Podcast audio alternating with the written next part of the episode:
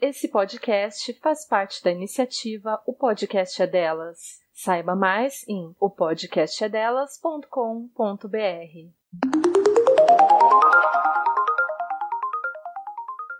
Olá, meu nome é Letícia Graton. Meu nome é Isabela Graton e você está escutando O Pessoal é Político.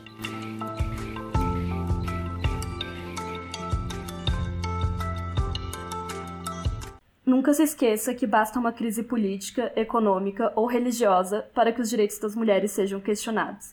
Esses direitos não são permanentes, você terá que manter-se vigilante durante toda a sua vida. Simone de Beauvoir. Oi, gente, bem-vindos à nova temporada, finalmente! Uhul, Então a gente começou aqui com a segunda temporada do Pessoal é Político agora, e a gente decidiu começar com essa bela frase, né, e triste, da Simone de Beauvoir, porque agora na segunda temporada nós vamos falar sobre o famoso livro O Segundo Sexo, né, da Beauvoir, e essa frase, ela tá sendo muito compartilhada agora nas redes sociais, né, por conta de toda essa treta do coronavírus. Eu vi muitas pessoas usando ela, muitas Toda páginas essa treta. toda essa nossa vida do É. jeito que está no momento. É, eu vi muitas páginas feministas compartilhando ela e tal. E, de fato, é uma frase que faz a gente pensar muito sobre como, quando tem umas crises mundiais desse tipo, os direitos das mulheres são sempre os primeiros a serem retirados, né? E de todas as minorias, né? Na verdade, obviamente. E... Sim, com certeza. Então faz a gente pensar sobre como as coisas que a Simone falava ainda são tão atuais, né? E a gente tem toda essa impressão enquanto a gente lê o segundo sexo, né? Então a gente achou que seria bom abrir com essa frase que infelizmente está mais atual do que nunca. E a gente vai continuar esse trabalho que a gente começou no ano passado, né? Discutindo teoria feminista, falando sobre as questões relacionadas à opressão que a gente sofre, tentando relacionar o livro com as questões do momento, né?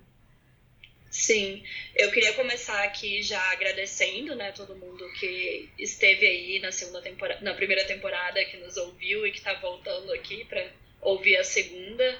É, a gente tava com saudades de fazer isso aqui. É, infelizmente a gente acabou enrolando, demorando um pouco para começar aí a segunda temporada, mas a gente já estava pensando nela há muito tempo. Né? Na verdade, desde que a gente terminou a primeira, né, a gente já estava pensando o que, que a gente vai fazer na segunda, é, qual vai ser. O nosso objetivo continua sendo o mesmo, obviamente, mas qual livro a gente vai abordar, qual autora a gente vai falar. E para escolher isso, a gente quis ouvir a opinião de vocês, porque um, um dos nossos principais objetivos esse ano era estar em mai- maior contato com o público, né? Porque, querendo ou não, a gente conseguiu é, ter aí um certo público, principalmente nas mídias sociais, no Instagram, é, agora a gente tem um Twitter também. E aí a nossa primeira, a primeira coisa que a gente quis fazer foi um grupo com alguns dos ouvintes, com algumas das ouvintes que tinham interesse né, em discutir isso. E daí lançar também uma pesquisa para saber as opiniões de vocês e saber o que vocês queriam né, para a próxima temporada, porque a gente estava bem aberta a sugestões. E foi muito legal, foi uma experiência muito boa. É, a gente teve bastante resposta. E o livro que ganhou foi O Segundo Sexo. Teve várias outras ótimas ideias também. E teve vários apontamentos legais, várias opiniões, gente falando o que, que gostava mais, gente dando dica para melhorar também. É, enfim, foi bem legal, assim, a gente espera ir fazendo mais desses, dessas pesquisas ao longo do tempo. E nessa segunda temporada, então, a gente vai continuar com esse objetivo, né, de falar sobre teoria feminista, abordar questões e conceitos teóricos para explicar e discutir sobre o feminismo, trazendo reflexões também sobre a situação atual das mulheres no mundo. Então a gente quer instigar vocês a conhecer a ida atrás da teoria feminista, entender como tudo isso que foi escrito por essas autoras antigamente muitas vezes ainda se aplica à realidade, que foi um pouquinho do que a Isabela falou aqui no começo, né? E entender mais sobre a história do mo- movimento das mulheres em si. Então, acho que principalmente nesse momento, né, pelo que a gente está passando agora, é, é sempre importante fazer esses recortes e não, não é muito difícil, né? Você vê qualquer notícia, você vê é, facilmente o recorte de como essa crise está afetando mais as, as minorias sociais, né? Então, a violência doméstica aumentando. Sim, entre- vários né, problemas assim. entre as mulheres que estão confinadas com seus agressores. É, a gente tem nos Estados Unidos as maiores taxas de morte, com certeza, sendo nas comunidades negras e latino-americanas, é, e entre as pessoas, obviamente, da classe trabalhadora. Então tem várias questões aí que a gente pode pontuar. Infelizmente estamos gravando nessa época, né, que tá todo mundo passando aí. Mas acho Sim. que é importante já trazer esse contexto, né? É, e eu acredito que o segundo sexo ele foi mais votado, principalmente porque, além de ser o mais conhecido, né? Porque a gente vai falar já já sobre o impacto que o livro tem, né? Por que, que ele é tão conhecido, por que, que ele é tão famoso, enfim. Mas eu acho que ele foi mais votado principalmente porque as pessoas têm muita dificuldade de ler ele, né? É, ele foi lançado na França em 1949, então, para você ver, é um livro muito antigo. E ele se tornou, no, ao longo do tempo, ele foi se tornando praticamente quase que uma bíblia, entre aspas, né, do feminismo. Então, eu acho que todo mundo que. Todas as mulheres que são feministas, que leem livros feministas, têm aqueles momentos de dizer, tipo, ai, ah, vou ler o segundo sexo, ou, tipo, ler uns pedaços, mas muitas não leem tudo. é, é aquele livro que toda mulher fala, tipo ah, não, um dia eu vou ler e tal, porque realmente é uma leitura muito densa e muito filosófica. É, principalmente o que mais, assim, eu adorei quando eu li, eu achei um livro incrível, mas o que mais me incomodava era as palavras que a Simone usava, porque, tipo, eu sempre zoava que eu tinha que ficar, velho, lendo com um dicionário do meu lado, assim, altas vezes eu tava lendo ele, sei lá, no ônibus, aí eu tinha que parar para pegar meu celular e pesquisar uma palavra que ela falou para tentar entender o que, que ela tava falando. Porque, tipo assim. Sim. É muito complicado, velho. Ela usa umas palavras que não são de uso comum, assim. Então, de fato, você pode se perder, às vezes, na mensagem dela por conta das palavras difíceis. E para é, quem. É, isso foi, é. foi bem desestimulante para mim também. Exato. Isso foi bem difícil. Porque para quem não tem o costume de ler livros mais assim de filosofia e tal, não vai, tipo, estar tão acostumado a ler as coisas com essas palavras dela. E aí a gente já tem um caso completamente diferente do Manhattan, por exemplo, da Andrea Dworkin, que era uma leitura fácil, tipo, simples, com palavras simples de se entender, né? Uhum, a gente tem uma coisa bem mais acadêmica, bem mais rebuscada.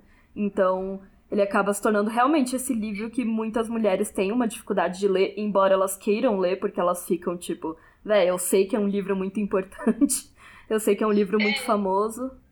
E então... ele é muito citado, né? Principalmente a, a, principal frase dele, né? Sobre se tornar mulher e não se nascer mulher. E, e me incomoda como muitas vezes ele é citado de uma forma errônea, como as pessoas não entendem essa frase, né? Exato. E, que é um problema da internet, né? Hoje em dia, obviamente, a gente compartilha tudo, que nem aquelas zoeiras que as pessoas fazem com a frase ai, Clarice Lispector, ai, Albert Einstein. Sim. Então, tipo, não que essa frase não seja verdadeira, sim, de fato, a Simone disse isso, mas é, di dificilmente você vai encontrar pessoa querendo refletir sobre o que ela significa. Muitas vezes ela é usada é, de forma bem errada, assim, tipo, enfim, né? Sim, Só como uma frase de efeito.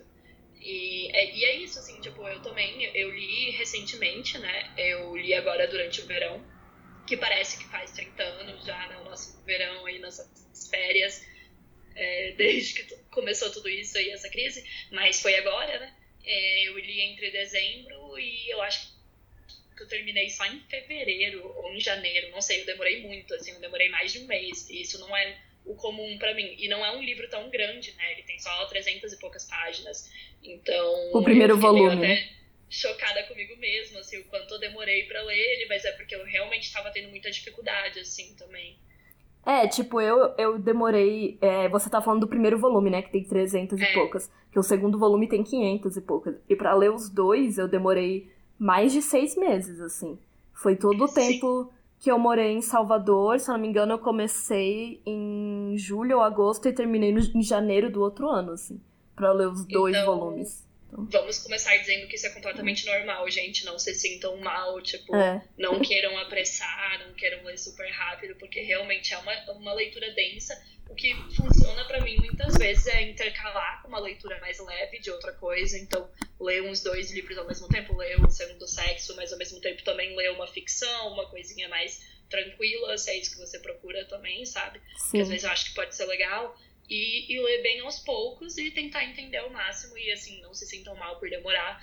Pra mim, o, a pior consequência de ter demorado é que a nossa versão tá assim, triste, né? Ela tá aqui na minha frente, tá toda arrebentada, porque o livro foi assim se desfazendo é, e pra praia. E também é, cu e também é culpa minha, né? Também é culpa minha, eu deixei ele.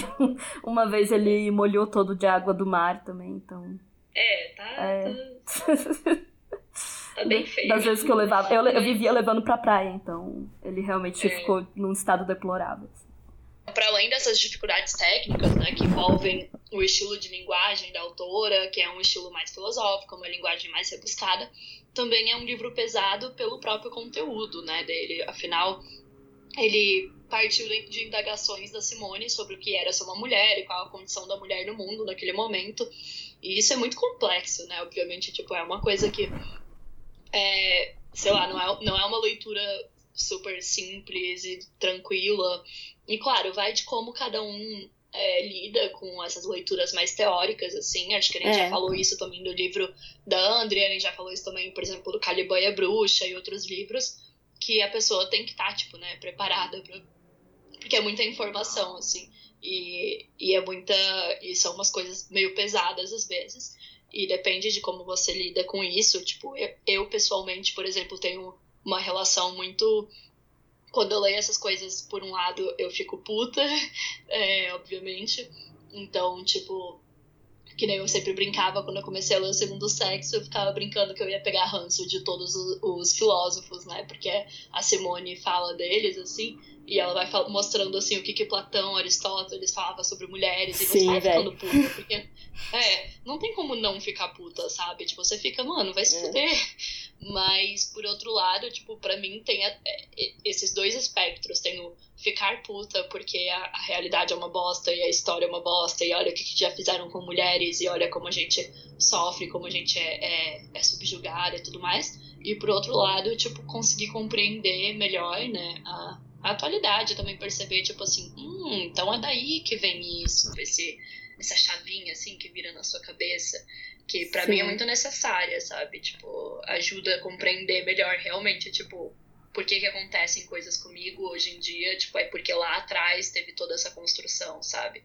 Então, ou por que que eu penso dessa forma, por que que os homens pensam dessa forma, por que que minhas amigas sofrem isso, por que que minhas irmãs sofrem isso, então tem toda uma construção histórica, né? Não justifica, óbvio, uma bosta que ainda aconteça, mas ajuda a entender. Sim, com certeza. E pensando nisso tudo, né? Por isso que nessa segunda temporada a gente quer ajudar vocês que querem ler o livro.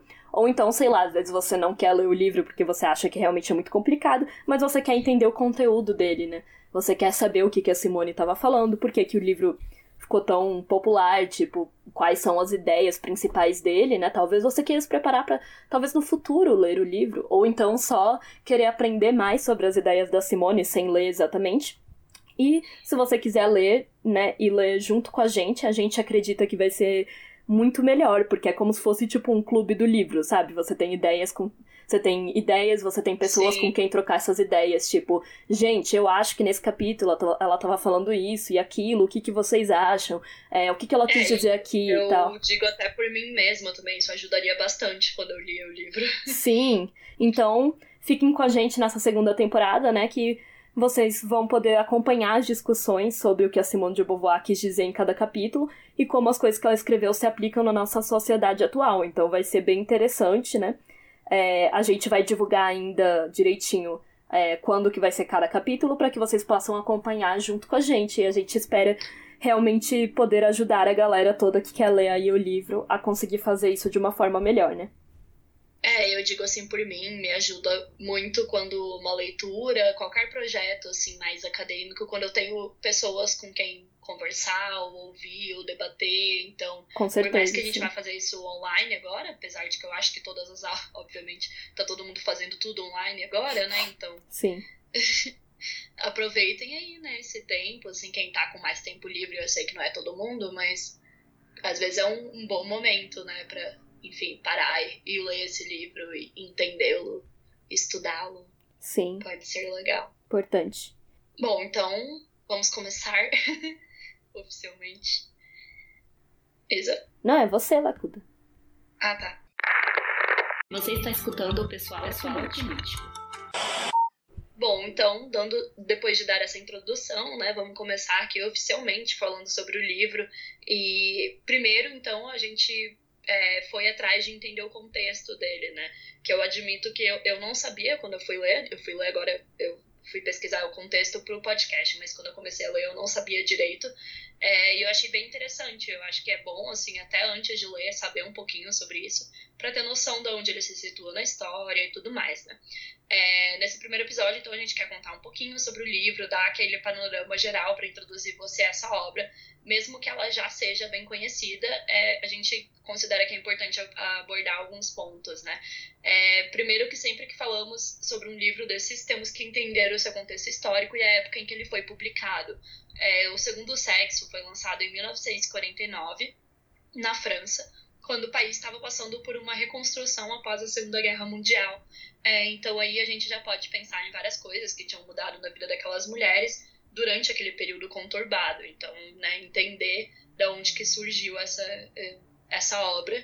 O país ele estava passando por problemas de déficit populacional, por isso o governo queria incentivar os casais a terem filhos ao mesmo tempo que as mulheres tinham conquistado maior acesso à vida pública enquanto os homens estavam na guerra, né? Então era aquela coisa que acho que todo mundo já tem um pouquinho de noção, que ah, os homens foram para a guerra, muitos homens morreram, e nisso as mulheres, é, muitas delas assumiram postos, é, cargos né, de trabalhos que antes eram masculinos.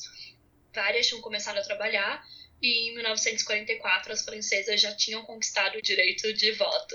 É, no entanto, Nesse período pós-guerra, elas passaram a perder essa liberdade que elas tinham ganhado na época e começaram a ser vistas mais como uma força reprodutiva, afinal o governo queria vender a imagem da dona de casa feliz que cuidava dos filhos, da família, por conta do déficit populacional. É um pouquinho daquela coisa também do American Way, de ah, a mulher tem que ficar em casa, mas ele tinha um motivo político por trás, né, que era essa questão do governo querer incentivar as pessoas a terem mais filhos. E no meio disso tudo, eis que surge Simone de Beauvoir, trazendo reflexões importantes sobre a vida das mulheres naquela época que viviam naquele contexto na França. Então ela cita logo na introdução a questão do feminismo e das reivindicações que as mulheres tinham feito nos últimos anos, principalmente em relação ao sufrágio feminino, que daí a gente volta lá para a primeira onda, que né, eram quando as mulheres estavam é, fazendo muitas manifestações para ter direito ao voto mas ela diz que essa questão na época já tinha sido considerada como resolvida. Então, você vai começar ali a ler a introdução, a primeira coisa que ela começa falando é ah, ninguém mais quer falar sobre mulher, né? Tipo, que esse já é um tema relativamente resolvido, as pessoas estão falando que esse tema já não tem mais importância, porque era meio que aquela coisa, tipo assim, ah, conseguiram o voto, agora fica quieta, sabe? Isso é. porque, né, na uhum. época, é, o que é engraçado, né? Porque a gente, acho que todo ano a gente ouve isso, né? Ai, não precisa mais falar sobre essas pautas, enfim, isso sempre aconteceu. É, e isso porque essa é a época que está precisamente no meio entre a primeira onda do feminismo e a segunda. É, isso é bem interessante notar também. Tanto que o segundo sexo foi muito lido e utilizado na segunda onda, a gente vai falar um pouquinho mais sobre isso depois é, é uma época que parecia que as mulheres já tinham conquistado, entre aspas, muitas aspas, direitos iguais, mas aos poucos várias foram percebendo que ainda eram oprimidas de diversas outras formas e que conseguir o voto não mudou a condição delas, né? Então acho que a gente volta sempre para aquela questão de é, será que só conseguir ali um, um direito político, mais ou menos, né? É, vai mudar toda uma cultura, vai mudar toda uma forma como a sociedade é organizada, né? Elas foram percebendo que não.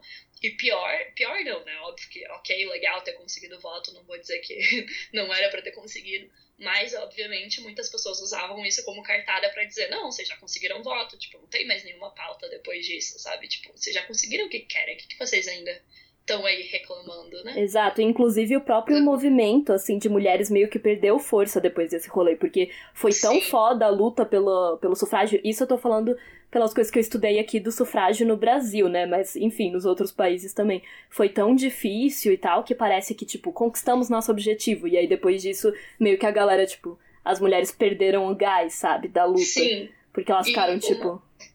já conseguimos, uma... de certa forma parte que eu queria falar da, da introdução também, que, que eu lembrei agora. Depois a gente vai entrar melhor no texto da introdução, mas tem um momento que ela fala assim, né, que, que os direitos das mulheres não foram ganhados, eles foram concedidos. Uhum. Então, tipo assim, a gente não fez nenhuma super revolução, a gente não matou uma pessoa para conseguir aquilo. E faz muito sentido, né? Porque daí, obviamente, os homens foram percebendo, ah, essas mulheres estão ali se rebelando, ah, vamos dar o voto pra, tipo, calar a boca delas, né? Exato. Tipo, É. Vamos, até porque não, não incomodava tanto eles naquele ponto, sabe? E também pela questão do sufrágio, tipo, quando eu estudei pelas críticas, né, de algumas autoras negras, como Angela Davis, no Mulheres, Raça e Classe, ela vai falar muito sobre o processo de conseguir o voto feminino nos Estados Unidos, né? De como também ele foi um direito concedido, né, barra dado aí pelos homens para as mulheres também, porque elas se juntaram com muitas um, pessoas, tipo, que eram a favor da escravidão, enfim, supremacistas brancos, é, para dizer, tipo assim, ah, é melhor que a gente tenha o voto do que homens negros, enfim, foram várias alianças bem escrotas, foi uma forma estratégica bem muito, extremamente questionável também, né, de conseguir, que é por Sim. isso que a primeira onda é muito questionada no mundo inteiro. Então, acho que é bem interessante notar isso também, né? Porque, e mesmo assim, tipo, mesmo o mínimo do mínimo do direito que elas conseguiram já era usado para dizer, tipo assim, ai, ah, não, agora você já tem os direitos iguais, então fica quieta. Ninguém, Exato. Ninguém mais precisa falar sobre isso, né? É. Bom, e depois de falar um pouco sobre a, a, o contexto histórico, né, do livro, sobre quando ele foi escrito, a gente acha muito importante também trazer um pouco do contexto da biografia da autora, né, para entender da onde que ela vem, por que, que ela escreve as coisas dela, que ela escreve, qual é o background dela e tal. E a Simone de Beauvoir, ela nasceu em 1908 em Paris e ela morreu em 1986, com 78 anos de idade, né, em Paris também. Ela foi uma filósofa existencialista, intelectual, ativista política, feminista e teórica social, que se tornou mais conhecida pelo livro Segundo Sexo, que foi realmente a obra-prima dela, assim. Né? Ela também fundou, junto com seu companheiro Jean-Paul Sartre, a revista política e filosófica de extrema esquerda chamada Os Últimos Tempos, e ela também teve vários outros livros, né? Ela lançou vários outros livros, ensaios e enfim, ela teve acho que cinco autobiografias, romances, livros como A Mulher Desiludida, A Cerimônia do Adeus, A Velhice, enfim, que obviamente não são tão conhecidas assim quanto o Segundo Sexo, né? Mas o que é importante a gente pontuar aqui é o que é um, uma filósofa existencialista, né? Porque foi uma das formas em que eu descrevi ela e a maioria das pessoas não deve saber o que é, né? Porque, enfim, filosofia já é um conhecimento que não é tão de conhecimento geral assim. É, eu não fazia ideia. pois é, e é importante saber, porque isso é uma coisa que permeia o segundo sexo. Então, já que a gente vai estar falando sobre o segundo sexo, a gente precisa falar sobre filosofia existencialista, porque Sim. o livro em si é um livro filosófico. Não é um livro assim. A, a Simone, se eu não me engano, ela nem se considerava feminista na época que ela escreveu. Ela não escreveu para ser um livro feminista, ela quis fazer um ensaio filosófico sobre a condição da mulher, né? Então, enfim, basicamente, assim, eu obviamente não sou especialista em filosofia nem nada, então me desculpa, gente, se eu estiver descrevendo isso de uma forma muito simplista. Mas pelo que eu entendi, assim, né, pesquisando e tal. Basicamente, os existencialistas, eles falam que não existe uma essência para nada, as coisas estão em constante movimento e transformação, que vai é, de oposto àqueles. Isso vai ser o oposto, o oposto do que aqueles filósofos como Platão falavam né, na antiguidade, de que cada coisa tinha uma essência dentro de si. Né? Então, eles dizem que não, que as coisas não têm uma essência, elas estão, não são. Ela, não existe nada pré-determinado, porque os seres humanos se criam a toda hora. Eles acreditam que o ser humano é livre para se criar e que daí surge a angústia, pois ele não sabe como se criar. Então eles acreditam que não tem uma essência, uma coisa dentro da pessoa, e sim que a pessoa está sempre se criando, sempre mudando, as coisas estão sempre em transformação. Ao ler é, os... Aqui a gente é. já pode pensar né, na famosa frase dela. Exato. não, não se nasce mulher, torna-se. Torna exato. Então, ao ler O Segundo Sexo, a gente percebe essas ide ideias ainda existencialistas, né, da Simone. Porque ela rejeita a noção de que tem uma essência feminina, é, como muitas pessoas pregavam naquela época, né, antigamente, que as pessoas falavam de cérebro feminista, de feminino. até hoje, né? quer dizer, feminino. É, até hoje, infelizmente, tem gente que acredita nessas besteiras, tipo, ai, mulher é assim porque o cérebro dela fez ela ser assim, existe uma essência feminina. Ou aquelas coisas tipo, ai, essência, né, materna, instinto, sei lá o quê. Enfim, existia muito essas, essas questões. Então, ela vai falar que não existe essa essência feminina, assim como não existe uma essência do judeu ou uma essência do negro, né? E que faz a mulher ser uma mulher ou que faz outras pessoas de uma minoria serem dessa minoria, né? E por isso mesmo ela decide escrever esse livro, porque ela vai falar, tá, se não existe uma essência feminina, o que faz com que a mulher seja a mulher e o homem seja o homem? O que que faz com que as mulheres estejam nesse, nessa posição de inferioridade, assim, na sociedade? O que que faz ela ter essas Sim. características e o homem ter aquelas? Por isso que ela começa falando já o que é uma mulher, entende? Então, se não fosse por esses pensamentos filosóficos existencialistas da Simone, né, nem teria esse livro, porque ela já parte de, dessa perspectiva existencialista, né, de tentar entender é, como assim, sabe, por que, que as mulheres são dessa forma e os homens são dessa forma, sendo que não existe uma coisa dentro da gente que dite, tipo, que vai te, te dizer, ah, não, você nasceu com esses cromossomos ou com esse corpo e tal, então você vai usar uma saia. Então você vai ter um cabelo longo. Tipo, ela quer tentar entender de onde vem tudo isso, né? Então ela claramente. Sim, eu, eu acho interessante. Um, que eu posso estar falando merda, mas assim. que a questão da filosofia é justamente questionar tudo, né? É. Então, tipo, entender por que, que as coisas são assim, assado, tanto que sempre zoam, né? Que a filosofia te deixa meio maluco, porque faz você querer questionar isso a sociologia também, da sua certa forma, mas para um outro lado. E é interessante que a Simone traz isso pro gênero, né? Porque, tipo, se a gente. Ok, a gente tem que questionar tudo do universo, do porquê que estamos aqui, de todas as, uh, todas as questões filosóficas que existem no mundo. Então, por que, que a gente aceita tão facilmente que ah, a gente tem que ser de certa forma por uhum. ser mulher, sabe? Exato. Tipo, e ela claramente rejeita essa noção, né, do determinismo, determinismo de qualquer forma, seja ele, enfim, biológico e tal que diz isso é, é isso porque sim, sabe? Tipo, porque é assim, ponto final, e sei lá, é, como eu disse, o biológico, né, que diz, ah, é por causa da biologia, ponto final, a mulher é diferente por causa disso, tipo. E ela rejeita isso, e por isso mesmo, nesse primeiro volume, que é o que a gente vai abordar nessa temporada, né, ela passa todo esse primeiro volume a, analisando várias coisas, tipo a biologia, o materialismo histórico, a psicanálise, para nos mostrar, para tipo, nos mostrar que essa essência não existe, entendeu? Para para totalmente refutar essa ideia através de diversas é, diversos pensamentos, né? Diversas correntes teóricas, digamos.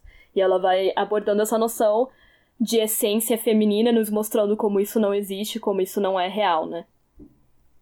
Sim. Então, é muito interessante, é... assim, esse primeiro volume realmente ele é focado nisso, o segundo já vai ter um outro foco, mas enfim, toda a obra é, é toda focada nessa questão da, da filosofia existencialista mesmo. É, e é interessante, né, quando a gente entra na questão agora da relevância da obra mesmo, a gente já falou um pouquinho sobre isso, mas é importante pontuar que ele se tornou, sim, extremamente famoso, como é hoje em dia. Acho que é difícil, tipo, qualquer pessoa que se diz feminista e tal, que não conheça pelo menos o nome, né, da Simone, ela é realmente um, um ícone muito famoso. É, e aí é interessante, tipo, voltar para quando ele foi lançado, para perceber, assim, que na época ele foi muito atacado, né, por pessoas conservadoras, obviamente, que acharam um absurdo. E ele foi colocado na lista de livros proibidos da Igreja Católica. E ele também foi criticado pela esquerda, né, por muitas pessoas de esquerda, principalmente pelos homens de esquerda, hum, né, interessante. E, existiam vários boatos também de que, na verdade, quem teria escrito a obra teria sido Sartre, né? Sartre, sei lá como é que se pronuncia. O que não é interessante que uma mulher vai lá, escreve um negócio fodástico e hum, acho que foi o marido dela. Tipo, pelo amor de Deus, né, gente? E daí. Mas, assim, o que eu achei interessante sobre isso é que realmente interessante no caso, é que ele foi mais aceito nos Estados Unidos do que na França, então talvez, não sei, né, nas questões da sociedade da época, assim, talvez nos Estados Unidos fosse mais aceito, talvez já tivesse algo mais nessa linha, assim.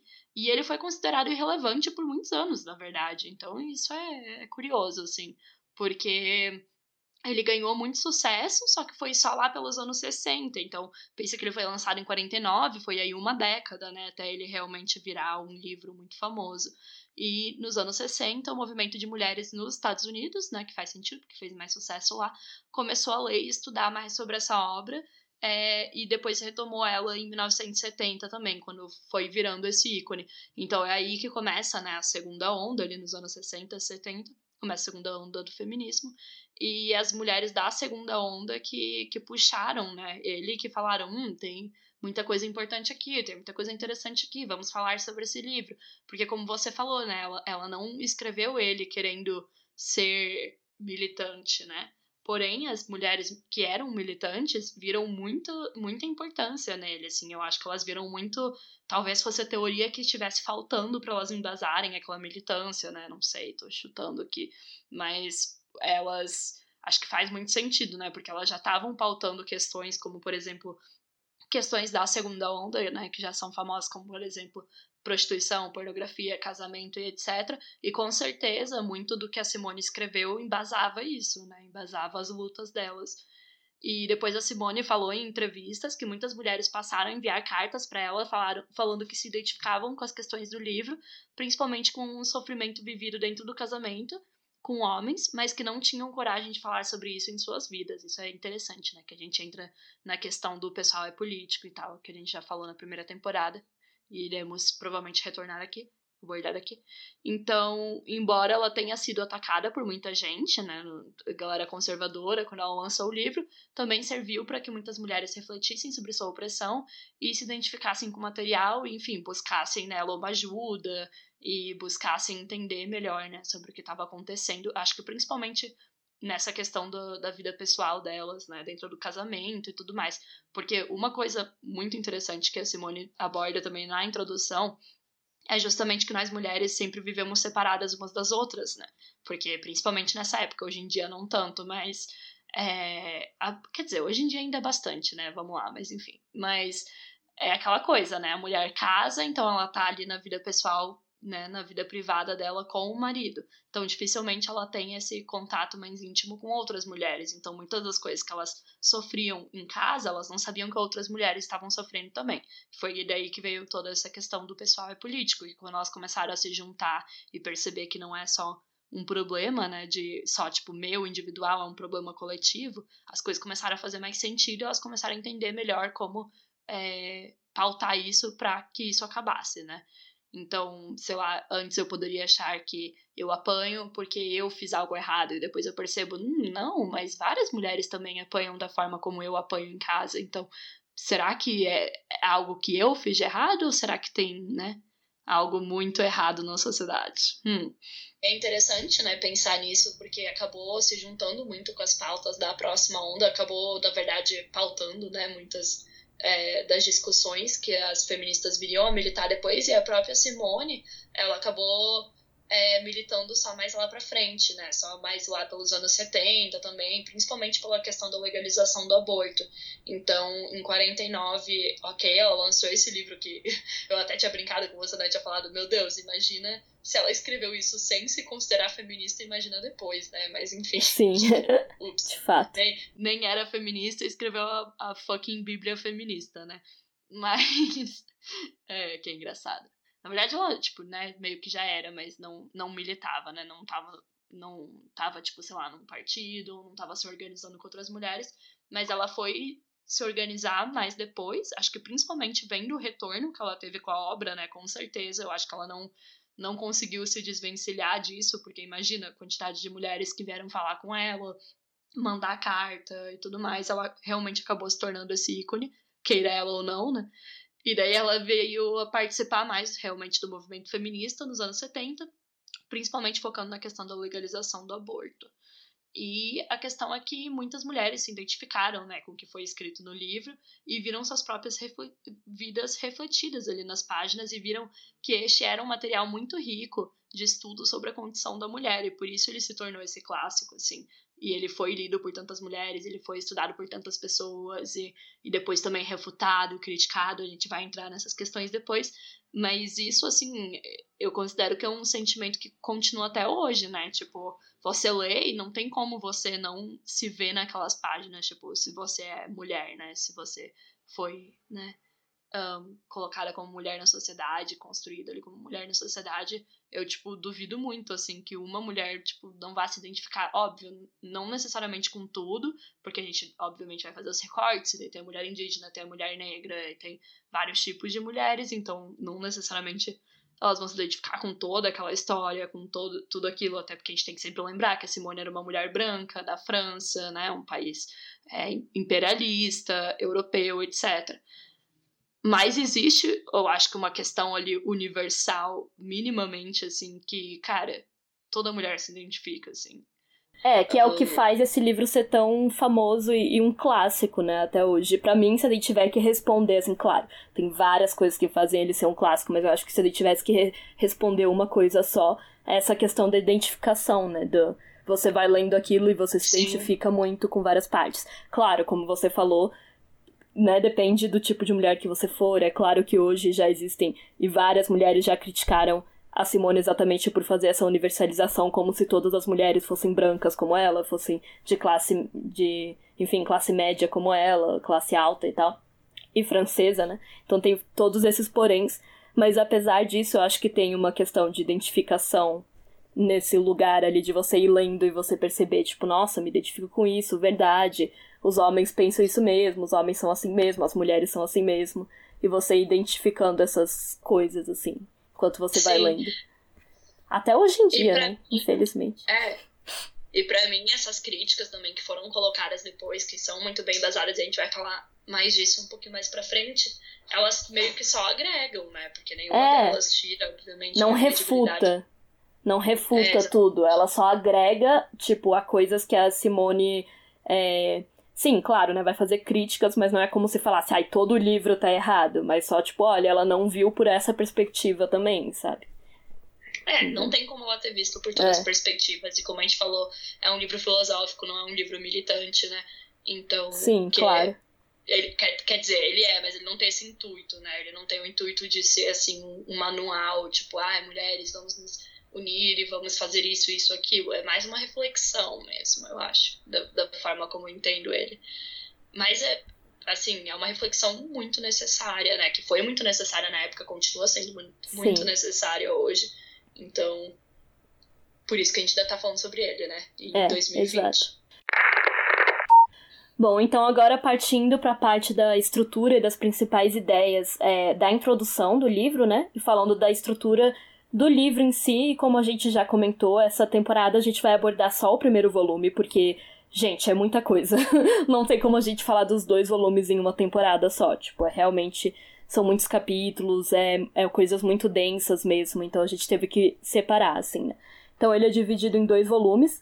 Fatos e Mitos é o primeiro e a Experiência Vivida é o segundo. Então, nessa temporada a gente vai estar abordando o Fatos e Mitos, né? Que é o primeiro que é menorzinho, tem 300 e poucas páginas, o segundo é maior, tem 500 e poucas, né? Então a gente vai conseguir destrinchar bem cada capítulo e cada opinião da autora, já que a gente vai focar em um volume só, né? E como a gente já pontuou, o, o primeiro volume tem com, como intuito desmentir essa história de que existe uma essência feminina dentro de todas as mulheres que fazem a gente ser dessa forma, a gente se vestir assim, a gente ter essa aparência, ou a gente, enfim, ter certas é, atitudes de certas formas, né? Então, para isso, ele vai abordar o ponto de vista da biologia, da psicanálise e do materialismo histórico, falando sobre como os sexos são encarados em cada um desses campos e mostrando como as teorias existentes neles são insuficientes para explicar o porquê que a mulher é, é desigual, do, né? Por que, que tem essa desigualdade entre os sexos, por que, que a mulher é considerada inferior. Depois a Simone vai falar sobre a história das mulheres, na outra parte do livro, desde a antiguidade até a época em que ela escreveu, né, 1949, e por último, ela aborda os mitos para abordar como se deu a mistificação a respeito das mulheres. Aí nessa parte ela vai abordando a forma com que diversos autores famosos falam sobre as mulheres, né? Tipo, a fulano de tal escreveu isso sobre as mulheres e aí ela vai é, refutando as ideias dele, né? Que são todas ideias bem misóginas e bem estereotipadas, assim.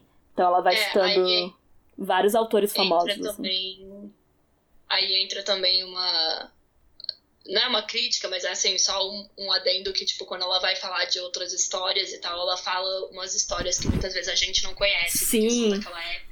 Total. Então é. Eu lembro que eu fiquei bem perdida nessa, nessa parte, mas Sim. me lembrou a Andrea Dorkin também, quando a é. Falava da das histórias que ela abordava, eu ficava tipo, mano, o que, que é isso? Não, não isso, boto fé. Eu ia falar que para mim eu achei muito chata essa parte do livro, que é a última.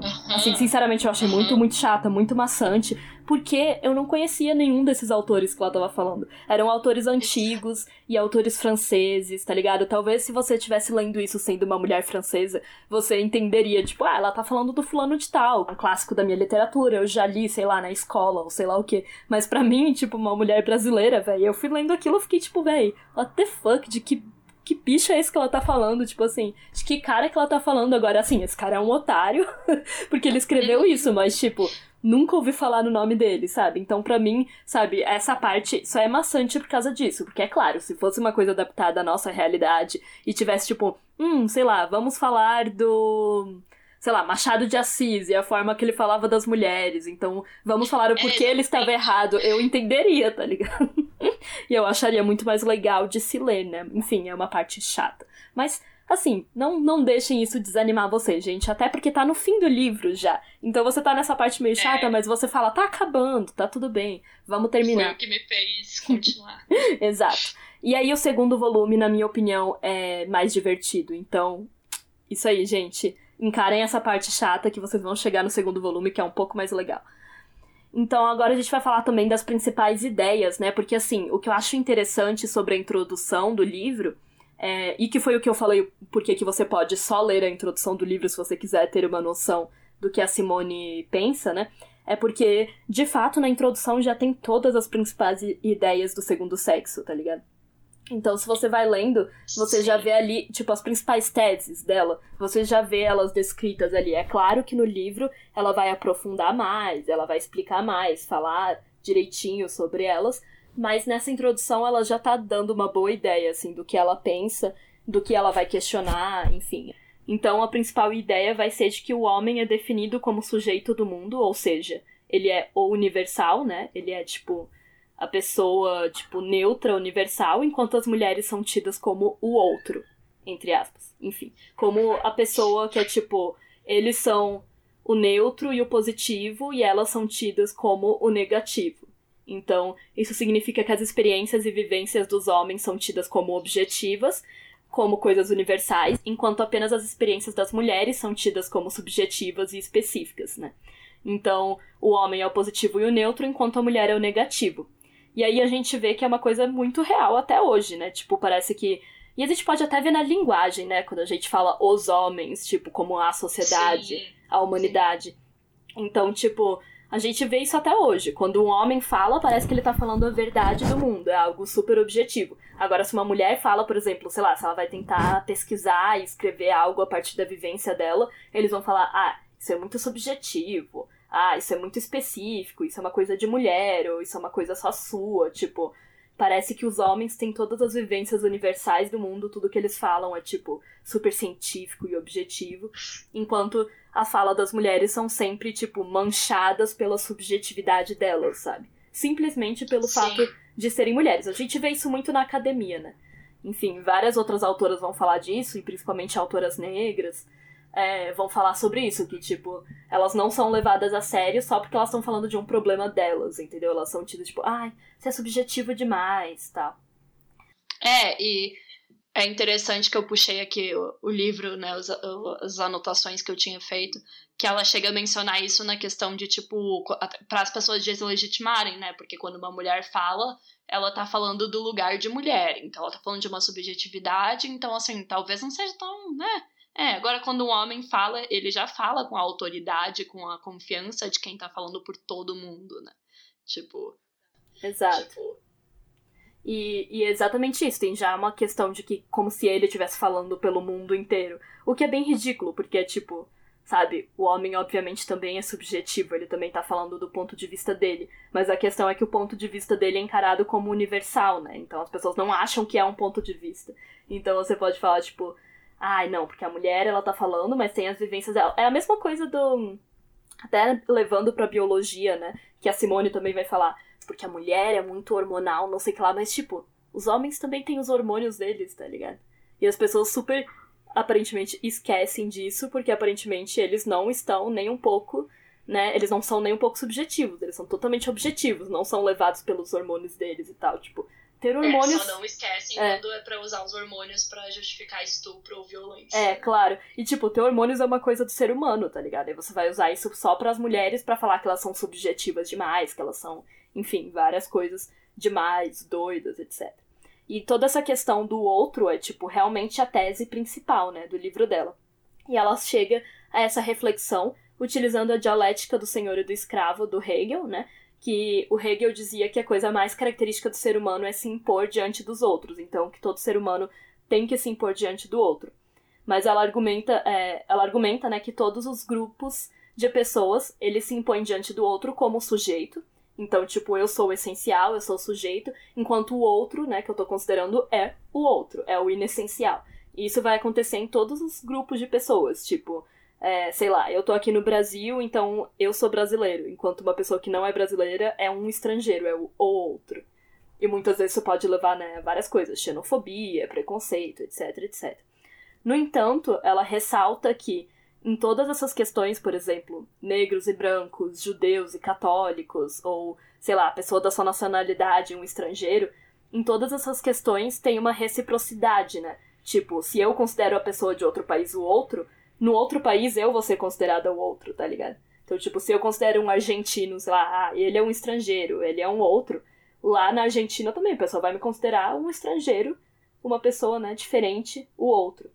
Mas isso não acontece é, com as mulheres e os homens, né? A gente vê a gente mesma como as outras, entendeu? Então ela vai perguntar por que isso?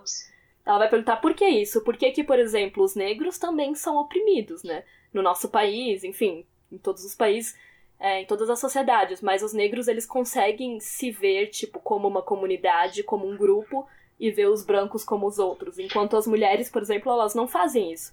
Elas se veem como negativo, como o outro, e veem o homem como o sujeito universal, tipo, é, não tem essa reciprocidade entre uma pessoa, um grupo se achar o outro e o outro também se achar o outro. As mulheres também se encaram como negativo.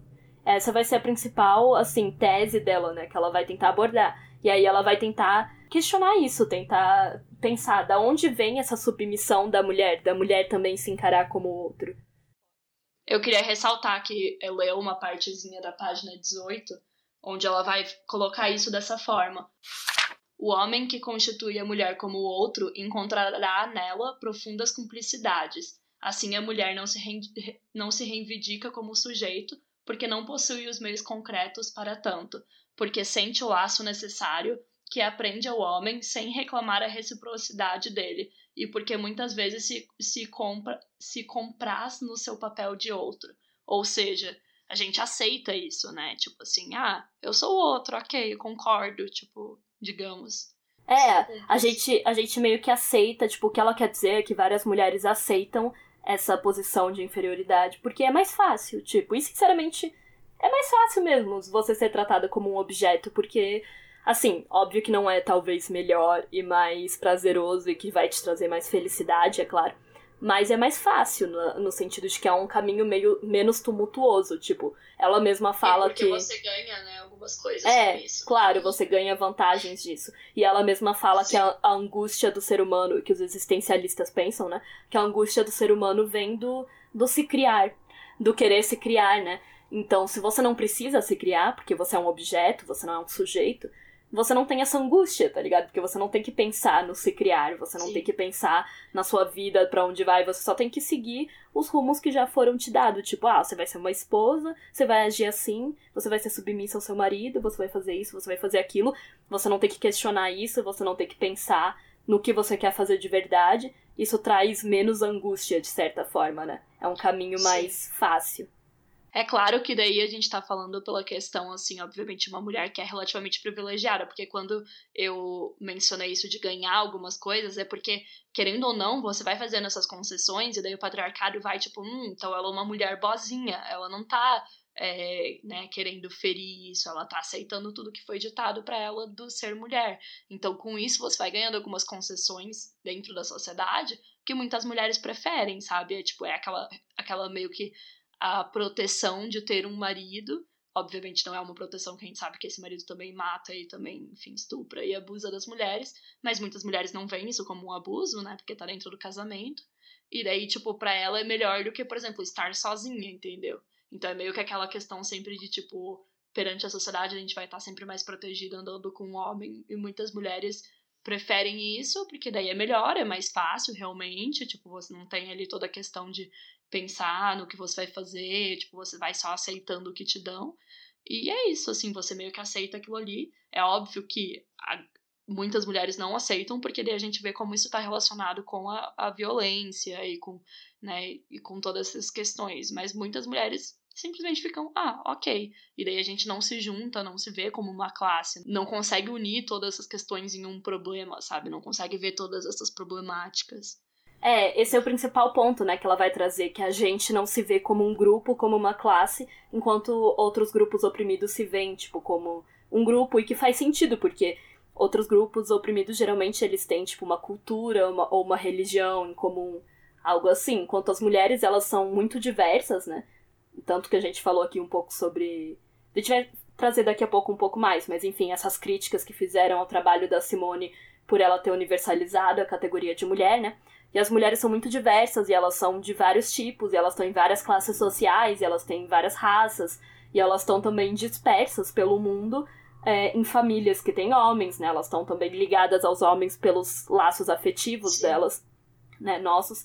Enfim, a e gente. E mesmo que têm privilégios é. econômicos, a grande maioria é através de homens, né? Sim. né? De laços com homens. Então, tipo, é muito mais difícil pra gente ver que a gente é também um grupo porque de fato a gente é um grupo muito variado e a gente não tem uma coisa que, que talvez ligue todas nós de uma forma tão é, clara, né? Tão clara de se ver quanto, sei lá, os judeus, eles têm a religião deles, por exemplo. Então pode ter judeu pobre, judeu rico, mas eles têm uma religião em comum, uma cultura em comum, várias coisas em comum, sabe? Ou sei lá, é, populações negras, elas têm toda uma cultura em comum, é, toda uma comunidade, né? Famílias é, claro que, que são isso formadas. vai distinguir muito entre, tipo, por exemplo, Estados Unidos, Brasil, que aqui sim. no Brasil é muito mais miscigenado e tal. É, sim, mas de certa forma eles têm uma forma mais clara de, tipo, somos um grupo, sabe? De se identificar De se grupo, identificar, é. enquanto as mulheres não, porque de fato a gente é muito separada por várias coisas e a gente tá é, em conexões, tipo, em relações afetivas e familiares com os homens, que são os nossos opressores também. Então isso se torna ainda mais difícil de ver, porque, sei lá, você ama seu pai, você ama seu irmão, você ama o seu marido, então fica mais difícil para você também ver que eles são um grupo de opressores contra você, entendeu? E eu entendo as pessoas criticarem o universalismo, tipo, da Simone, mas ao mesmo tempo eu também entendo ela querer trazer isso, porque a gente nunca teve, né? Tipo, então um, é, é muito importante, né? Tipo, se a gente não se junta, se a gente não vê as, as semelhanças, o que, que todas as mulheres têm em comum, como que a gente vai fazer alguma coisa, sabe? Exato. E ela também fala que a gente não tem uma história, no sentido de que a gente não tem, tipo, sei lá, não teve um momento histórico na história do mundo em que as mulheres fizeram coisa X, tipo, pelo menos não até na época que ela estava escrevendo, né? É, que pode ser considerado, tipo, ah, a história das mulheres é isso. Porque, assim, óbvio que nós mulheres temos uma história, né? A história de mulheres, mas ela não é ensinada, não é, é estudada. Então você não vê como, tipo, ah, a história das mulheres, sabe? A gente acaba achando. É aquele rolê, né? A história é sempre contada pelos vencedores e a história é sempre contada pelos homens. Então a gente não tem uma noção da nossa história, assim, né? É, e daí a gente entra naquela questão, por exemplo, na temporada passada a gente falou sobre caças bruxas, né? Amarração de pés na China, mas nada disso é, tipo, contado, né, como um genocídio feminino, tipo, não é encarado dessa forma. É exatamente isso que eu tava pensando também. Tava pensando no livro da Andrea. E tava pensando sobre como essas coisas, por exemplo, a gente não vê dessa forma. Então a gente não considera como, tipo, ah, a história das mulheres é isso. Como, por exemplo, a gente considera, obviamente, a história dos judeus é o Holocausto, além de várias outras coisas, claro. Mas, tipo, esse foi um momento é, importante, impactante, que todos eles têm em comum, tá ligado? Sim. Então, tipo, a gente não vê isso com, a, com relação às mulheres, né? Tipo, ah, elas têm, por exemplo, a caça às bruxas poderia ser uma delas, mas a gente não vê isso, entendeu? Então é claro que as mulheres vão ter mais dificuldade também de se unir, de se entender enquanto grupo, de entender que elas têm uma história é, por si só e, e querer se unir para reivindicar seus direitos, né? Afinal, se o homem é o sujeito absoluto e ela é o outro, fica muito mais difícil para você. Esse que é o drama, né? Que a Simone vai falar que esse que é o drama da mulher. Como que a gente pode se realizar enquanto um ser humano dentro de um mundo que foi criado pelos homens, tá ligado? É, e que, que foi totalmente criado pelos homens e que eles se instituem como o homem, como o sujeito universal, enquanto a gente é considerado, tipo, né, nem ser humano por muitos homens. Tipo, a gente é só considerado Sim. um objeto. E aí, como que a gente faz para se impor, para impor a nossa humanidade? Cidadão de segunda classe. Exato. Né? Terceira, quarta, qualquer coisa vem antes. E aí ela vai falar que, tipo, de fato as mulheres são inferiores, no sentido de que elas são, tipo, a gente é, é e principalmente naquela época, né? Porque possuíam menos é, oportunidades, menos coisas, tipo, é, era bem menos provável que uma mulher fosse estudar, fosse ter uma, uma, um emprego, né, uma carreira. Então, claro que elas ficam numa situação de inferior, porque se os homens estão mantendo elas nessa situação de inferioridade, elas vão, é claro, ter, por exemplo, menos habilidades, serem menos cultas, porque elas não tiveram a oportunidade de acessar o conhecimento que os homens tiveram, por exemplo. Elas não tiveram Sim. a habilidade de conseguir um emprego como os homens conseguiram. Aí eles vão utilizar essa inferioridade que eles fazem, tipo, fazem elas terem. Que eles criaram. É, como desculpa, tá ligado? para falar, ah, viu, elas são inferiores mesmo. Por isso que a gente trata elas assim, mas na verdade é tipo um ciclo, tá ligado? Que eles vão utilizar é. para justificar a opressão deles, mas que na verdade elas só são inferiores assim por causa da opressão deles. E daí que surgem várias falácias, né? Que entra aquela questão, tipo, ah, você não pode falar, ah, de fato, sim, eu sou inferior na sociedade porque você tá, sei lá, se vitimizando, ou não, não fale assim, você não é uma vítima. Tipo, cara, isso não é se vitimizar, isso é, tipo, olhar para a sociedade e falar como ela é, ser realista, tá ligado? Tipo, se a gente não tem essa visão realista, não tem nem como mudar as coisas, porque daí você tá, tipo, sei lá, sendo, tendo uma visão muito ilusória, sabe? Que geralmente vem de mulheres que têm certos privilégios dentro da sociedade por essas concessões que eu falei. Então, obviamente, sei lá, brancas, classe média, não sei lá, não, mas eu vivo super bem. Ai, meu marido não me oprime, eu não sou vítima. Se eu falar que eu sou vítima, eu tô me vitimizando. Gente, não é assim. E aí tem uma frase, né, enfim, um grande é, um parágrafo ali que ela fala na página 18, que é quando um indivíduo ou um grupo de indivíduos é mantido numa situação de inferioridade, ele é de fato inferior. Ser é ter se tornado, é ter sido feito tal qual se manifesta. Sim, as mulheres em seu conjunto são hoje inferiores aos homens. Isto é, sua situação oferece-lhes possibilidades menores. O problema consiste em saber se esse estado de coisas deve perpetuar-se. Então ela tá falando, sim, gente, nós somos inferiores porque a gente foi oferecido menos oportunidades. Então, de certa forma, a gente pode considerar que somos inferiores. Mas não quer dizer que isso tem que continuar a ser assim. E aí ela vai Sim. começar a tentar entender, tipo, ah, e por que que a gente é inferior? E o que é, que daí... justifica, digamos? Porque os homens tentam justificar isso de várias formas, né?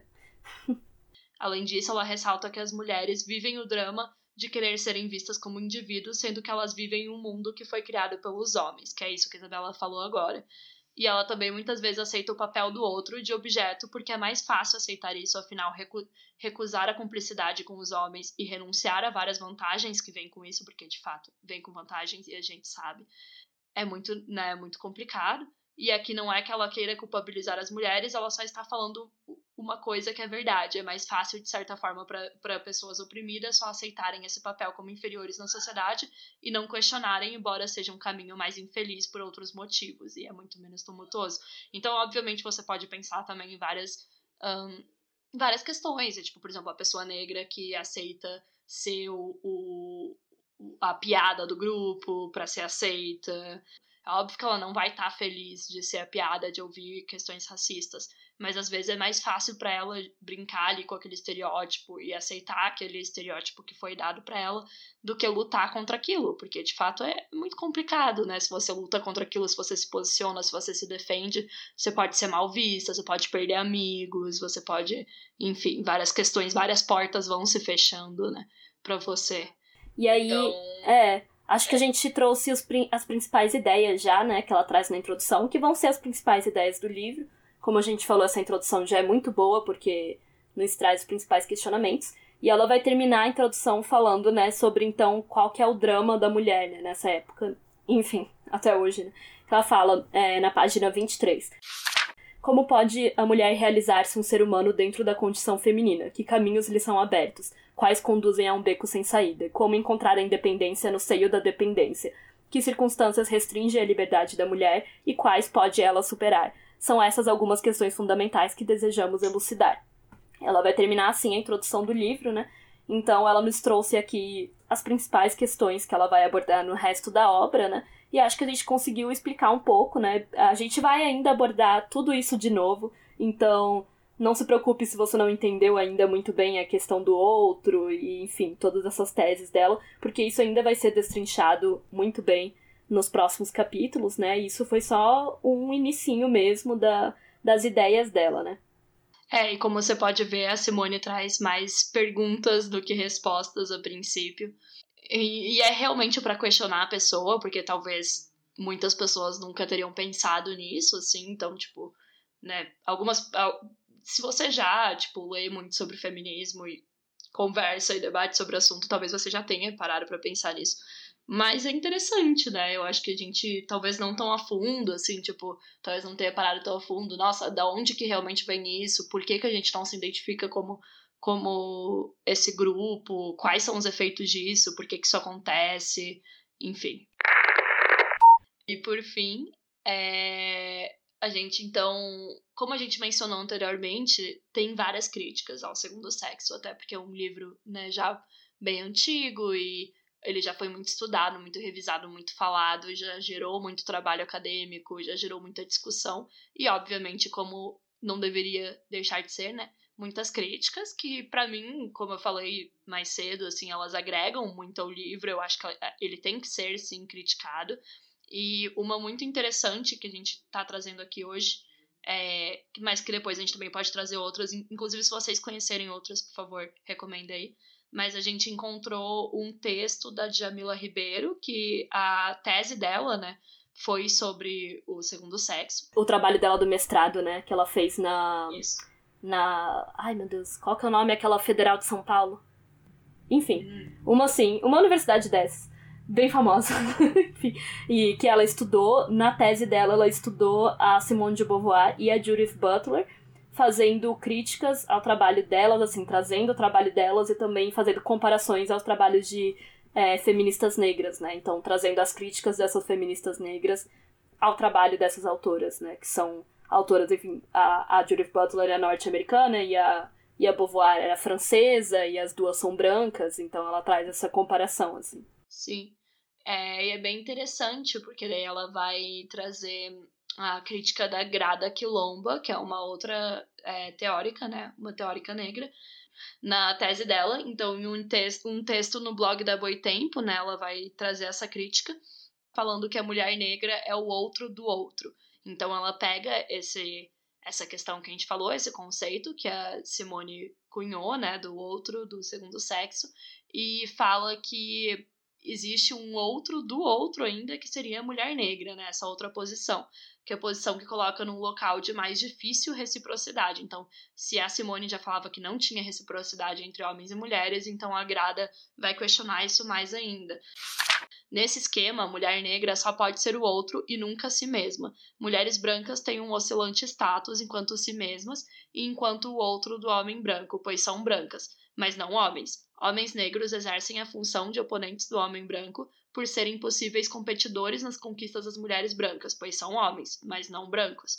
Mulheres negras, entretanto, não são nem brancas nem homens, e exercem a função, então, do outro do outro. Então, é, esse é um trecho da Grada Quilomba no livro Plantation Memories, Episodes of Everyday Racism, página 124. É tipo, não é que ela tá totalmente refutando a Simone de Beauvoir, ela só tá é, alargando a crítica da Simone para falar, tipo, Véi, se vocês. Se você tá dizendo que você, mulher branca, é o outro, imagina a gente, que é uma mulher negra, tipo. O lugar onde ela refuta a Simone é que ela fala que existe sim uma reciprocidade entre mulher branca e homem branco, que a Simone não aborda. É, porque a Simone fala que não existe nenhuma reciprocidade, ela fala, hum, não, pera lá, existe sim, mas só entre o homem branco e a mulher branca. E que existe um status oscilante que, ora, pode permitir que a mulher branca se coloque como sujeito e, ora, não.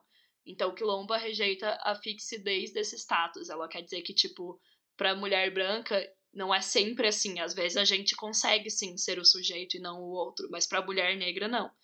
É, mulheres brancas podem ser vistas como sujeitos em dados momentos, assim como o homem negro também. O homem negro é, também, assim, não sempre, obviamente, mas quando ele é visto como homem, né, não como negro é, Quilomba, além de mostrar então que mulheres possuem situações diferentes, rompe com a universalidade em relação a homens também, mostrando que a realidade dos homens brancos não é a mesma dos homens negros, que também em relação a esse deve-se fazer a pergunta de quais homens estamos falando, bem importante, né? Porque A, obviamente, a, a Simone, no livro dela, vai sempre universalizar o homem também, mas a gente sabe que é muito diferente o homem branco do homem negro, né? É, exato. E, tipo, a questão que a gente tem que sempre levantar é, obviamente, é como a própria Djamila fala, eu vi uma entrevista com ela, né, quando eu tava pesquisando, que estão é, falando, tipo, ah, mas então você, tipo, é contra, digamos, o pensamento da Simone de Beauvoir, não sei o que lá. E ela fala, tipo, gente, óbvio que não, não é sobre refutar toda essa obra, é só sobre falar que hoje, depois de, né, anos de outras teóricas, várias outras teóricas falando sobre esse, esse livro e expandindo os comentários, as críticas, os estudos sobre eles, a gente sabe que a Simone era uma mulher branca, de classe média, francesa, etc., que tinha uma realidade, e ela tá falando da perspectiva dela, que não é uma perspectiva errada, é só uma perspectiva limitada, é. né? Então a gente tem Sim. que, obviamente, sempre, quando está lendo o, o, livro dela, ter em mente isso. Quando ela fala as mulheres, ela tá universalizando a categoria de mulheres para mulher branca, francesa, pipipipopopó. Então você tem que ler isso sabendo que ela fez essa universalização e sabendo que isso é errado, que, que a gente tem que fazer uma crítica a isso, porque é óbvio que mulheres não são todas as mesmas, não pertencem à mesma classe social, não têm a mesma raça, etc. O que não quer dizer que o que ela escreveu não é válido, mas sim que você tem que ler sempre com esse pensamento crítico, né? Sabendo, tipo, ah tá, quando ela diz as mulheres, quando ela fala que as mulheres são obrigadas a se casar e blá blá, ela tá falando de uma mulher é, como ela, né? Tanto que várias vezes, enquanto eu lia o livro dela, eu ia pensando nisso, sabe? Eu ia pensando, tipo, nossa, ok, aqui ela falou que as mulheres têm que ser assim, assim, assado, mas de que mulher que ela tá falando, né? Como eu já tinha lido também é, Angela Davis antes, eu já pensava, tipo, nossa, ela tá falando isso, mas nesse, nessa mesma época as mulheres negras estavam passando por isso, isso e aquilo. Então, tipo, a gente tem que ter a noção de que são, são vivências muito diferentes. O que não quer dizer que a gente vai, obviamente, desmerecer tudo que existe nesse livro e tudo que ela escreveu, mas só. É, não tira, né? não deslegitima o trabalho dela. Claro, só ter esse pensamento crítico, que é um pensamento é, extremamente importante quando você tá lendo tudo sobre feminismo, principalmente de mulheres brancas, e tudo sobre, né, escrito por feministas brancas, e ainda mais nessa época, né, mais antigas e tal, como a Simone. É, daí a Djamila vai falar também, né, no final do texto dela. É um texto bem curtinho, acho que a gente pode colocar no Medium também, é muito interessante ela vai falar do contexto, do conceito de forasteira de dentro, que é a Patrícia Hill Collins, que é outra teórica feminista bem importante, negra também. Ela vai cunhar o termo outsider within, que é esse forasteiro de dentro, onde a mulher negra dentro do movimento feminista ocupa esse lugar de forasteira de dentro, por ser feminista e pleitar o lugar de mulher negra é, como sujeito político, mas ao mesmo tempo ser uma de fora pela maneira como é vista e tratada dentro do seio do próprio movimento, e a começar pelo modo pelo qual as reivindicações do movimento feminista foram feitas, crítica que também se estende quando falamos da teoria feminista. A autora define outsider within como posição social ou locus fronteiriço ocupado por grupos com poder desigual. Na academia, por exemplo, esse lugar permite às pesquisadoras negras contestar a partir de fatos de suas próprias experiências, anomalias materializadas na omissão ou observações distorcidas dos mesmos fatos sociais.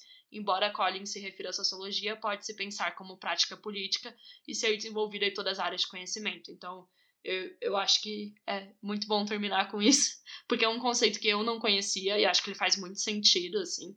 A Patricia Hill Collins é ótima também, é outra feminista negra que traz realmente várias contribuições muito, muito importantes. Ela é muito foda. Eu vi ela ano passado lá na UNB, numa palestra, enfim, ela é maravilhosa. E realmente, assim, eu acho que se você quiser ver mais as críticas, porque eu acho que o trabalho da Djamila sintetiza bem as críticas das feministas negras à Beauvoir, né? E acho que é uma boa ideia, assim, você ler se você quer saber mais quais que são é, claro que existem várias outras críticas ao trabalho dela, né? Afinal, é um clássico super antigo. Mas eu acho que esse das mulheres negras é, o, é a principal crítica, né?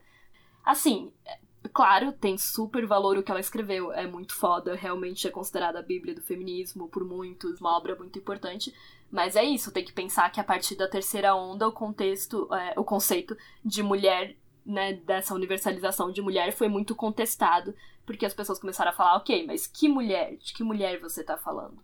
Em qual, con em qual contexto, em qual situação? Essa universalização também traz vários problemas, tá ligado? Porque não é nem um pouco prático, na verdade, você querer falar sobre os problemas das mulheres sem encarar que nós somos diferentes entre a gente. Porque aí você vai querer trazer, tipo, soluções para as mulheres como se todas as soluções fossem ser iguais, sendo que elas são diferentes, porque os contextos Sim. são diferentes. Então, tipo. E ao mesmo tempo, é muito importante, foi muito importante pra época e continua sendo, ter algum tipo. Não precisa ser uma universalização, é óbvio que não é como se fosse uma classe homogênea, acho que nenhuma classe é homogênea, mas enfim. Por isso que eu vejo muito o trabalho da Simone como uma base para daí começar a entender várias outras questões. Por isso que as críticas são muito importantes também, né? E é um tratado filosófico sobre a condição da mulher, e é isso. Ela não teve nenhum intuito militante, embora, obviamente, como a gente já discutiu, foi utilizado pelo movimento feminista e ainda é. Mas se você pegar ele pelo que ele é, de fato, velho, é muito rico e muito interessante, porque acho que ninguém nunca tinha feito um tratado, um ensaio assim, tão rico e tão detalhado sobre a vivência e a experiência de mulheres e a condição da mulher da sociedade naquela época e Sim. realmente traz muitas coisas para você entender a condição da mulher, de novo, falando que sempre, aqui sempre relembrando, né? Da mulher branca, rica da França daquela época, que ainda assim tinha todas as suas questões. Enfim, a gente não quer. A gente já falou muito aqui hoje. Provavelmente esse episódio vai estar bem longo. Mas eu tava, tava com saudades, tava com saudades de fazer isso. E é, a gente agora quer manter uma frequência aí, por favor, não desistam da gente. Sim, é, por favor, ouçam a aí. temporada aí, gente. A gente sabe que a gente é bem relapsa. Mas vamos tentar não ser agora, nessa época de é, quarentena. Mais, é, eu quero terminar só falando as últimas novidades que a gente tem para as pessoas que ainda não sabem, né? Um, só para finalizar, assim, é, desde o ano passado para cá, então eu já mencionei que a gente criou o grupo, né, onde a gente está conversando com várias ouvintes, e a gente também lançou a nossa campanha no Apoia-se de financiamento coletivo. Então, quem puder ajudar é, com dois reais, você já pode nos apoiar, apoiar o nosso trabalho, e é super importante é super legal, assim, sério, sério, dois reais pra gente já faz, tipo, muita diferença. Realmente, não é falando da boca para fora, já é incrível. E a gente não distingue entre as recompensas, então, é, independente de você doar dois reais ou você doar 40 reais, você vai concorrer a sorteios de livros teóricos é, sobre feminismo todo mês, que a gente vai fazer um sorteio a cada mês com as nossas apoiadoras. E fora isso, se a gente chegar na metade da nossa meta, que é hoje 320, é, a gente vai doar uma parte para a instituição, para a ONG Mulheres da Luz de São Paulo, que é uma ONG que ajuda mulheres em situação de prostituição. Então, é, o trabalho delas é muito legal, a gente divulgou lá no Instagram um pouquinho e a gente vai colocar aqui o link também no final no, no Medium para vocês irem conhecer, é muito importante o trabalho delas. E a gente sabe, a gente sabe que tá todo mundo em crise, a gente sabe que tá difícil, a gente sabe que tá todo mundo com medo e tá todo mundo num momento muito incerto, mas a gente também queria é, conseguir é, fazer um trabalho mais profissional por aqui, pagar alguém para editar e nos dedicar realmente mais a isso, né? Porque não é o meu trabalho um, oficial e a gente gosta muito de fazer isso, a gente gosta muito de produzir conteúdo. Então, se você gosta do que a gente produz e você quer concorrer a livros feministas. Essa contribuição é de fato pra gente trazer um produto melhor para vocês. Então, assim, de fato é uma coisa que você pensa assim: ok, eu tenho dois, três reais sobrando, eu quero ouvir um podcast, sabe, com uma qualidade melhor com uma edição melhor, uma coisa de mais qualidade, e ainda concorrer a maravilhosos livros feministas. Então, por exemplo, você pode doar dois, três reais e acabar ganhando um livro feminista que custa 60 reais na livraria. Olha isso, que incrível. É, exatamente. Se você tiver sorte ali no sorteio, olha só, você pode acabar, sabe, gastando pouquíssimo e recebendo um livro incrível que você teria que gastar muito para comprar ou ficar caçando PDF na internet, né? Então, é, eu acho que a gente conseguiu, assim, é, eu acho que é uma boa um, recompensa, assim, né? A gente conseguiu fazer uma campanha bem legal, tá sendo bem legal de ver, a gente já conseguiu aí um, um pequeno valor ali, mas enfim, com, pretendemos conseguir mais. É, se você puder ajudar, por favor, por favor, ajude. Se não conseguir, tudo bem também. Obviamente, vamos continuar tendo aqui conteúdo de graça em todas as plataformas. É, se você quiser entrar no nosso grupo, é só mandar uma mensagem lá no Instagram que a gente te manda o link do grupo do Whats. E a gente também vai divulgar o calendário dos episódios. E acho que é isso. Nos siga em todas as mídias sociais. Ah, a gente também tá no site O Podcast é Delas, que é uma iniciativa bem legal. E é isso. Nos siga no Twitter e no Instagram. É, a gente é arroba pessoal é político no Instagram, arroba pessoal podcast no Twitter. Eu sou arroba Legraton no Twitter. E eu sou Isabela Gratão no Twitter. E, é, e no Instagram. Tudo o mesmo arroba. E o nosso e-mail é o pessoal é político@gmail.com. Se você quiser mandar algo por lá também, estamos em várias mídias sociais e no Medium é o pessoal é político também. Venham falar é. com a gente, venham interagir, falar o que, que vocês estão achando, o que, que vocês acharam de seu segundo sexo, o livro dessa temporada, se vocês vão ler, se vocês já leram. Venham conversar é, com a gente. Suas opiniões. Como a gente falou, um dos nossos objetivos esse ano é estar mais próximos do, dos ouvintes. Então, é isso. É, é isso aí. Esperamos que vocês gostem dessa nova temporada e até mais. Até mais, gente. Fiquem em casa, fiquem saudáveis. Tomem todas as medidas de precaução. Sim, pelo é amor de Deus, não ouçam o idiota do nosso presidente. E é isso aí. É. Vamos lá. Tchau, tchau, gente. Obrigada por ouvirem. Você ouviu um programa participante da rede Podcast é Delas, uma iniciativa que fornece toda a infraestrutura necessária para mulheres hospedarem e publicarem os seus podcasts. Para fazer parte, entre em contato conosco através do site opodcastadelas.com.br ou através das nossas redes sociais, como arroba o Podcast é Delas.